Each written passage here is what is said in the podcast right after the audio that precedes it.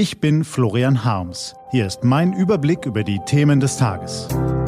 T-Online Tagesanbruch. Was heute wichtig ist. Freitag, 29. Mai 2020. Problem über den Wolken. Gelesen von Anja Bolle.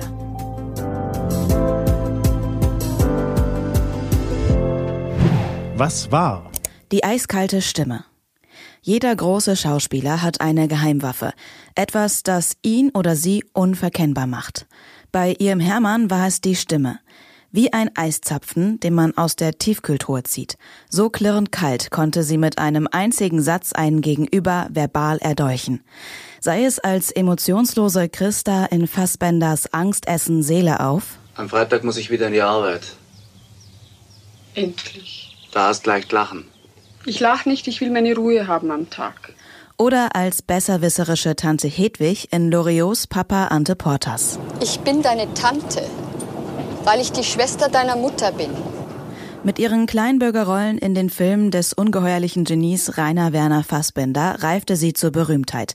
Aber sie fand sich später ebenso mühelos in Komödien und Krimis zurecht. Warmherzig und lustig konnte sie spielen, aber wenn es die Rolle erforderte, genügte ein Satz aus dem Eisfach, um das Publikum erstarren zu lassen. Nun ist die große Schauspielerin Irm Hermann im Alter von 77 Jahren gestorben. Aber sie und ihre Geheimwaffe sind ja nicht verloren. Wir können sie auch jederzeit und in vielen Jahren noch bewundern. Höchste Zeit also, sich mal wieder vor die Flimmerkiste zu setzen, Angst essen Seele auf anzuschauen und uns von dieser einzigartigen Stimme fesseln zu lassen. Ich lach nicht, ich will meine Ruhe haben am Tag. Problem über den Wolken. Bald beginnt die Urlaubszeit. Können wir es also wieder wagen, uns in ein Flugzeug zu setzen?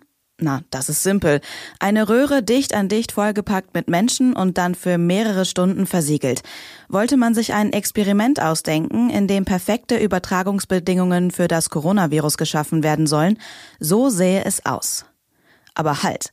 Die Airline-Lobbyisten wedeln schon hektisch mit einer Untersuchung der Europäischen Luftfahrtaufsichtsbehörde EASA, in der zu lesen ist, dass der Mief am Boden viel schlimmer ist als der in der Passagierkabine. Und sie berufen sich auch noch schnell auf das Robert Koch Institut, um festzustellen, es sei kein einziger Fall bekannt geworden, bei dem eine Ansteckung mit Covid-19 an Bord eines Flugzeugs erfolgt ist. Aber gab es wirklich keine Übertragung in einem Flugzeug? Bei der Einschleppung des Coronavirus nach Deutschland konnten wir schon froh sein, wenn sich im Einzelfall die Verbindung zu einer Reise nach Norditalien feststellen ließ. Nur weil sich Infektionen nicht punktgenau zum Sitzplatz im Flugzeug zurückverfolgen lassen, heißt es noch lange nicht, dass es dort keine gibt. Dennoch sind die fliegenden Kisten keine simplen Zirkulationskammern für Tröpfchen und Keime. Im Lüftungssystem sind Filter verbaut, an denen Erreger nicht vorbeikommen.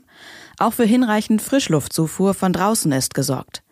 Die Prozeduren bei Check-in, Sicherheitskontrolle und Boarding sind möglicherweise sogar riskanter als der Aufenthalt an Bord. Die Risiken kann man eindämmen, wenn man konsequent eine Maske trägt, sobald man den Flughafen betritt.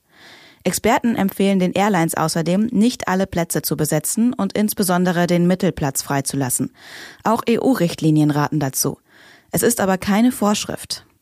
Mit Maske und zusätzlichem Platz wäre also alles okay? Wir haben die Praxis vergessen. Die Kollegen von Report Mainz haben ihre Reise zu einem Dreh nach Portugal gefilmt.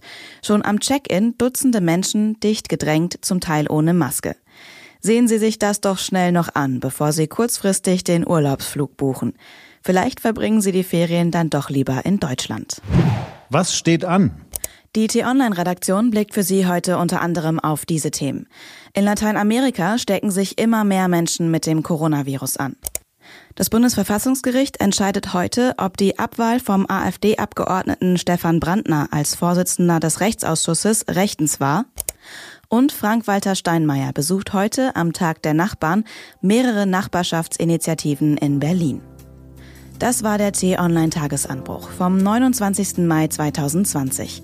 Produziert vom Online-Radio- und Podcast-Anbieter Detektor FM. Den Tagesanbruch zum Hören gibt's auch auf Amazon Echo und Google Home. Fragen Sie nach T-Online